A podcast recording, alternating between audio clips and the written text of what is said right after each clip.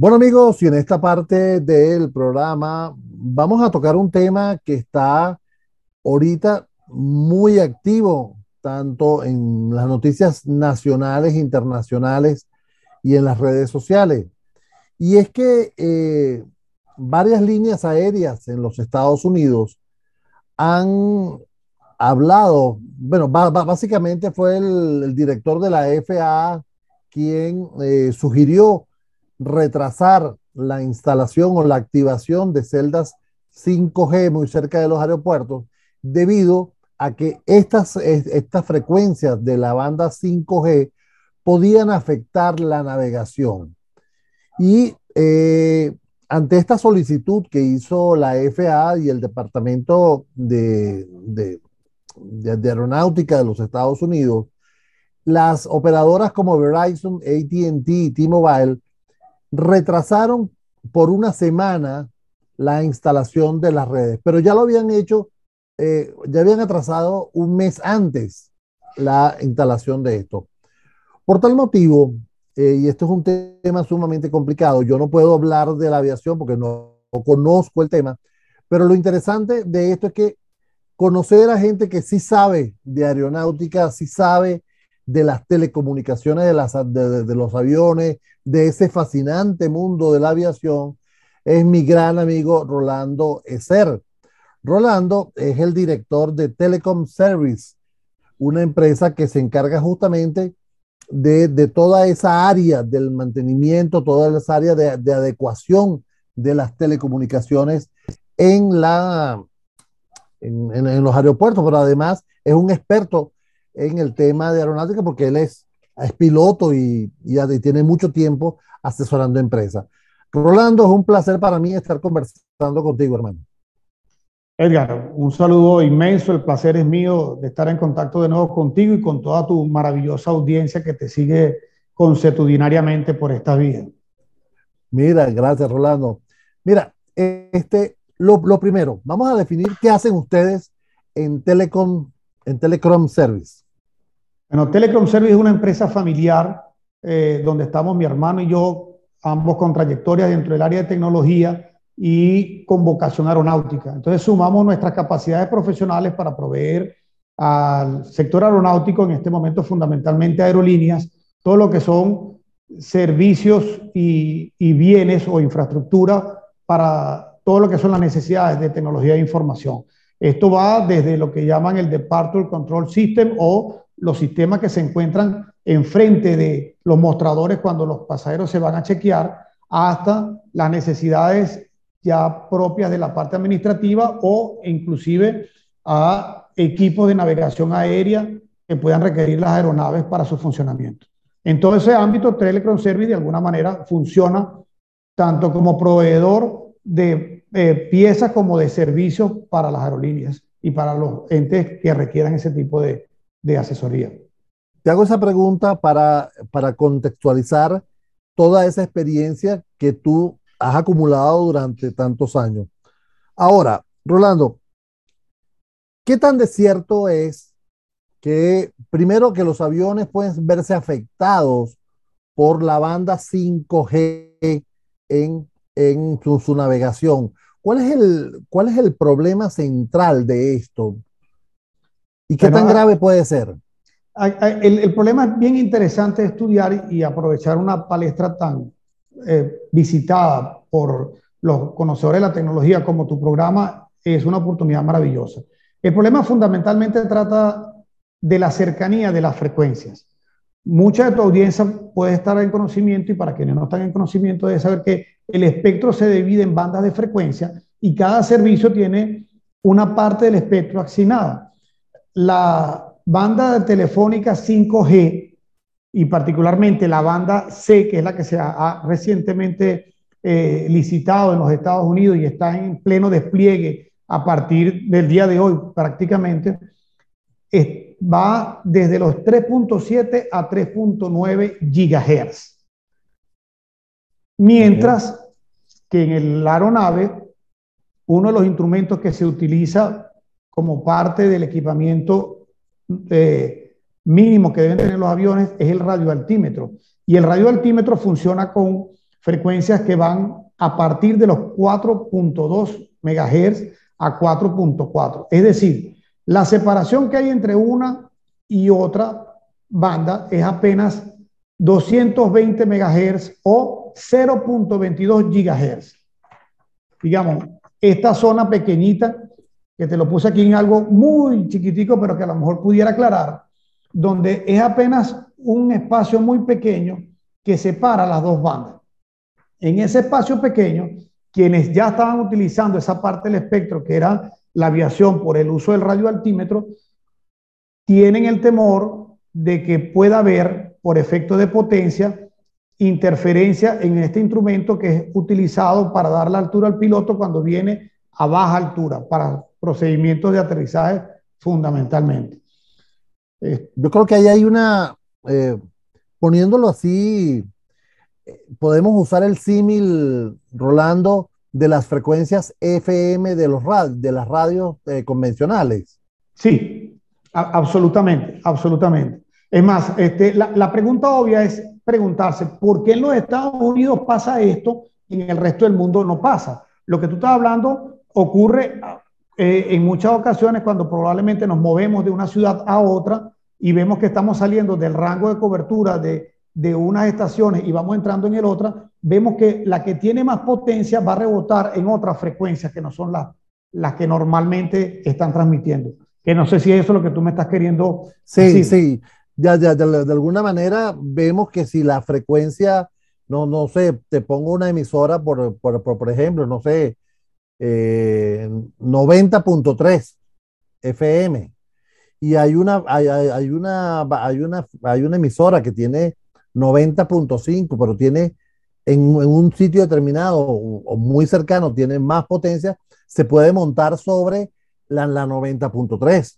Es correcto. E, este fenómeno es el que de alguna manera le tiene temor la, las aerolíneas, quienes han llevado esto a través de una carta ante la FAA en los Estados Unidos, porque el tema ahorita está en una diferencia entre agentes reguladores, la FAA que regula la aeronáutica y la, eh, la organización que regula todo lo que es la parte de telecomunicaciones, que tiene ya el compromiso con las operadoras que ya tienen asignadas las bandas para su explotación. Ok, pero fíjate algo, vamos a, vamos a, a, ver el problema aquí en, en, macro. Cuando se asignó esa banda, ¿verdad? Ya se conocía que la, el radioaltímetro de los aviones, ¿verdad? Funcionan de una manera determinada y Correcto. funcionan en una frecuencia. Correcto. Y de hecho, eh, y, y, confírmame si la información que yo te estoy dando, que estoy diciendo es cierta, hay aviones donde que usan varias frecuencias, o sea, se, se mueven en la frecuencia de 3.7, 3.75 y para, eh, es más, emiten varias frecuencias en sí. el mismo momento. Sí. Eh, eh, okay. lo, que tú, lo que tú estás diciendo es el funcionamiento del radioaltímetro usa toda la banda completa, de 4.2 a 4.4, porque el radioaltímetro tiene una pieza que es el, el transmisor, choca la okay. señal en tierra y regresa a un receptor. Entonces, el transmisor y el receptor manejan frecuencias distintas dentro de la misma banda asignada. Es decir, no es una sola una frecuencia única la que usa el radioaltímetro.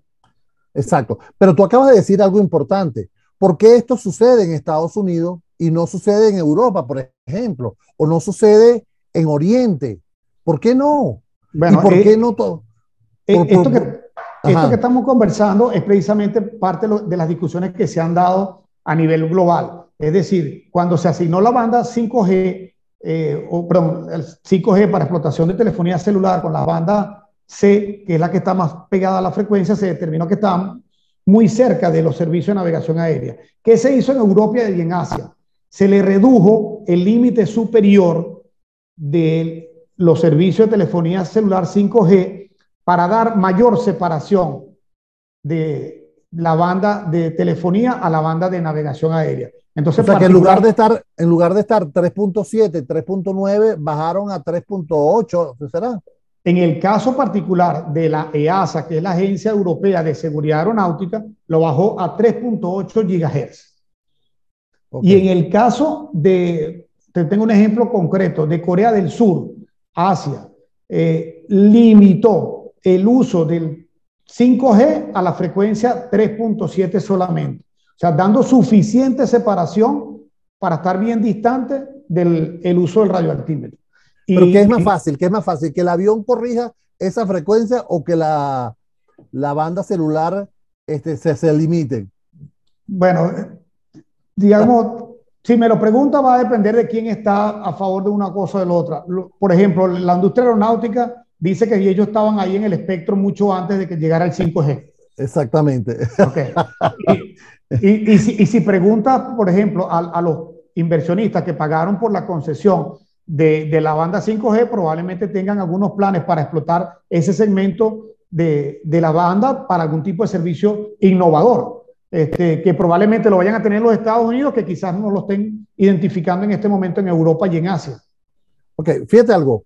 Eh, las informaciones dicen que este tipo de, de comunicación del avión al, al, al, tratar de hacer la aproximación se hace con vuelos, con vuelos críticos, o sea, vuelos de poca, de baja visibilidad y el radioaltímetro lo que hace es ayudar.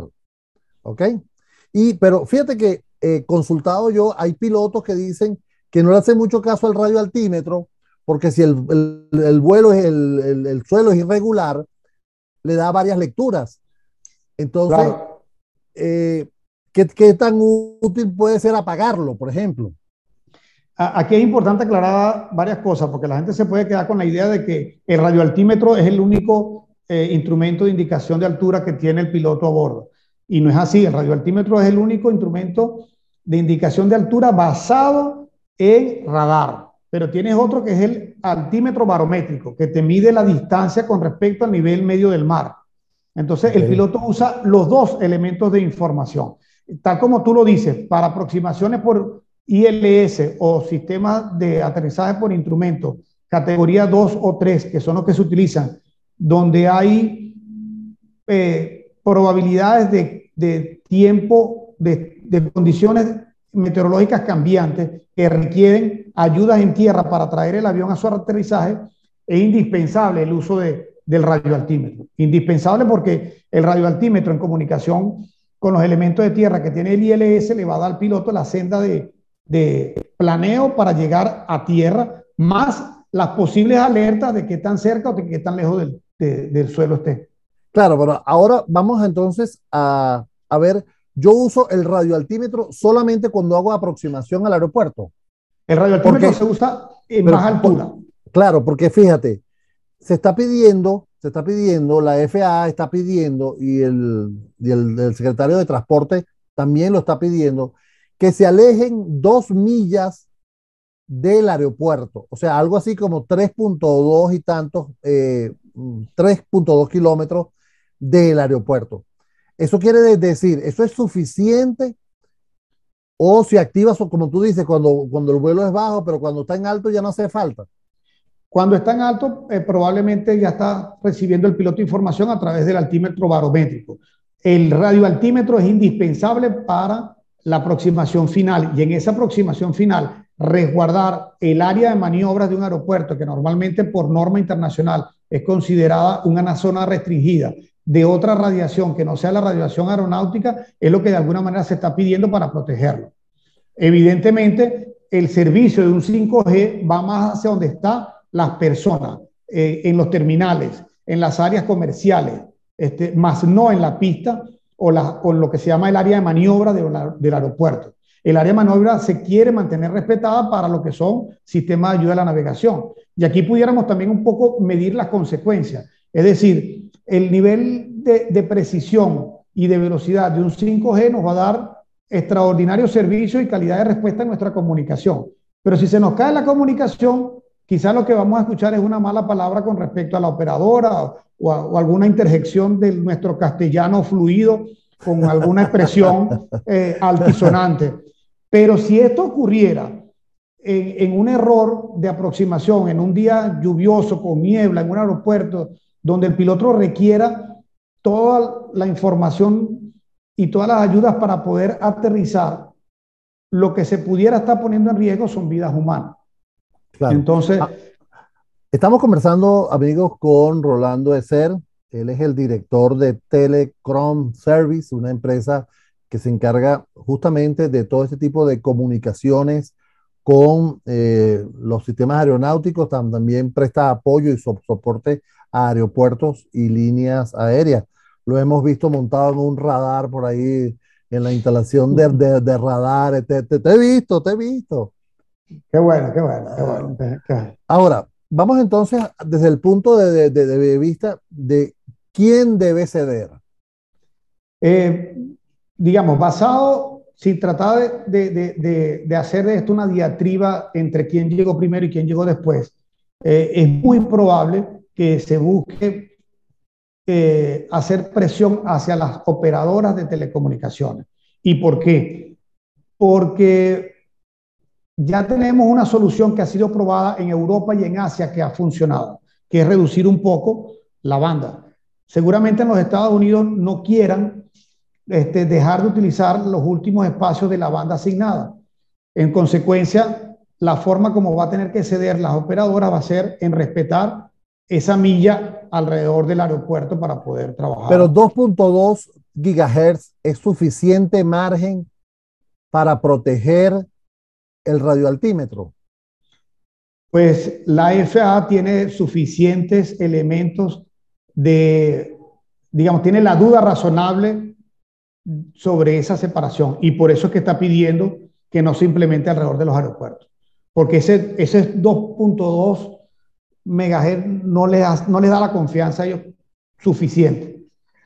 Creo que también se van a ir mejorando los radioaltímetros, van a ser mucho más precisos e inclusive eh, dentro de las informaciones que están saliendo, digamos, los fabricantes del instrumento seguramente lo van a hacer funcionar en bandas más distantes de la 5G como creo que Airbus ya lo está haciendo. Y te digo que creo porque veo que su competidor, que es Boeing, que es una de las empresas aeronáuticas líderes en Estados Unidos, que tiene referencia en los índices bursátiles de esa nación, etcétera, etcétera, ha limitado el uso de uno de los aviones más utilizados para rutas largas, como es el 777, en este momento que se tiene esta diatriba sobre el uso del 5G y los radioaltímetros. Confírmeme algo, Rolando. Eh, una información que salió esta semana hablaba de que solo el 45% de los aviones que están en vuelo tienen un radioaltímetro que funciona en esta frecuencia. Por lo tanto, no está afectada todas las, eh, todos los aviones. Toda la flota, correcto. Toda la flota. ¿Esto es cierto? Es correcto, es correcto, es correcto. Es correcto, y por eso que estamos viendo que, que, que el problema se está focalizando en los Estados Unidos y solamente ese 45% que pudiera estar siendo afectado. Yo estoy seguro que esto va a dar evolución en ambos sentidos. En el sentido de la telefonía 5G para asegurarse que alrededor de los aeropuertos no existe ninguna interferencia. No creo que exista ninguna compañía que quiera tomar ventaja del mercado en telefonía móvil celular a partir de accidentes aéreos. Nadie se quiere Nadie se va a querer visto en ese escenario. Y por su parte, las aerolíneas también van seguramente a trabajar con los fabricantes de, y los suministradores de la aviónica para poder asegurarse que los radioaltímetros estén en frecuencias superiores de la banda asignada para mantener la operación segura también. evidentemente, evidentemente son más las personas que usan telefonía celular que las personas que vuelan. Pero yo te voy a decir una cosa, yo te voy a decir, eh, es quizás lo que estás planteando es una guerra de poderes.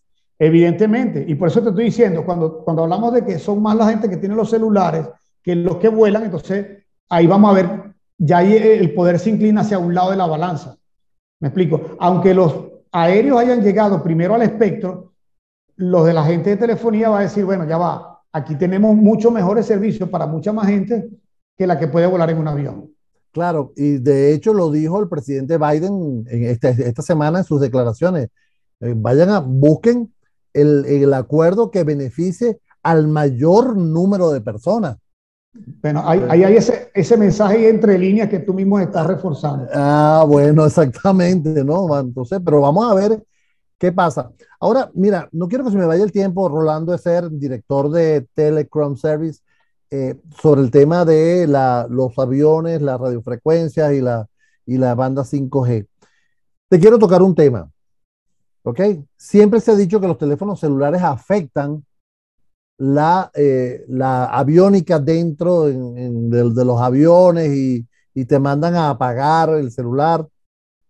Cuando la frecuencia de, de los equipos está en 900 MHz, ¿ok? Y la otra está en 700 o 650. Eh, ¿Qué hay de cierto en este mito? Bueno, ahí, eh, tal cual como tú lo dices, este, es, es, un mito porque los celulares están 900 megahertz, eh, que, que, de ahí a 4.2 gigahertz estamos hablando de una distancia bien, bien importante también.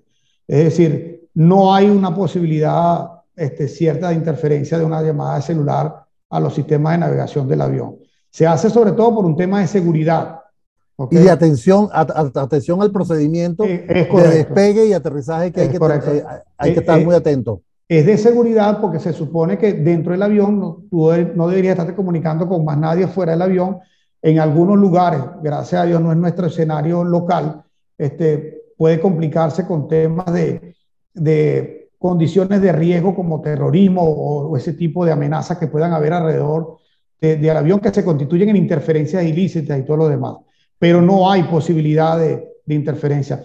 E, e, inclusive, eh, tampoco hay posibilidad de hacer una llamada sobre 20.000 pies si no tienes un servicio especial dentro del avión que te brinde esa capacidad. Claro, definitivamente. Y donde, y donde lo hay, no interfiere con la navegación aérea. Es decir, las aeronaves que actualmente tienen posibilidad de tener servicios de datos a bordo, pues te permiten hacer llamadas a tierra sin ningún problema. Claro, definitivamente eso es así. Pero es interesante porque de, todas maneras, si alguien lo, lo, dijo, bueno, vamos a prestarle atención y vamos a tratar de no, de, no complicar la historia. Oye, Rolando, muchísimas gracias por esta visión que tú me has dado de, mm, del panorama aeronáutico. Yo siempre he dicho que no hay que saberlo todo, sino tener, tener, a los amigos que saben. Bueno, para mí es un honor que tú me estés calificando de esa manera. Lo, lo, que modestamente sabemos lo podemos compartir con toda tu audiencia cada vez que quiera. Es para mí un honor, un gusto compartir este espacio tan agradable, del cual soy permanente radio escucha, pero ahora no sé cómo se llama esta gente que se ve en radio y se oye en televisión. ¿Cómo es esta cosa? Bueno, esto es el nuevo diseño. Este, estamos en tanto en radio como en YouTube, como en podcast, estamos en todos los lugares y de verdad este, hay, que tener presencia. Qué bueno, qué bueno. Mire, amigos, hemos conversado con, por, por cierto, para, para, no perder la oportunidad, ¿cómo están las, las, radioayudas en los aeropuertos venezolanos? Gracias a Dios tenemos buen nivel de seguridad en nuestros aeropuertos. Eh, el, ese tema de de todo lo que corresponde a la que es la instalación en tierra para orientar los radioaltímetros nuestros en Venezuela, gracias a Dios están en nivel de seguridad para las operaciones que estamos llevando aquí. Bueno, qué bueno, grata noticia que nos da. Amigos, ha sido Rolando Eser, quien es el director de Telecom Service, empresa que se encarga de los servicios aeronáuticos, de prestar servicios de telecomunicaciones, radioayuda, aeropuertos, etcétera, etcétera, etcétera, y demás. ¿Dónde te ubican, Rolando? Me ubican por mis redes arroba Rolando SRD a nivel personal y eh, arroba Telecrom Project, que es la cuenta de, de la compañía en Instagram. Excelente. Amigos, será entonces hasta una nueva oportunidad cuando volveremos a conversar. Rolando, estos temas siguen. Además, lo voy a decir públicamente, tú estás pendiente conmigo. Tengo, tengo el compromiso público, lo voy a ratificar de volar con Edgar, de volar con Edgar. Vamos a volar juntos y ese día lo vamos a reseñar también para compartir esa experiencia con toda la audiencia. Eso es así. Gracias, Rolando. Un gran abrazo, Edgar. Saludos a tu audiencia.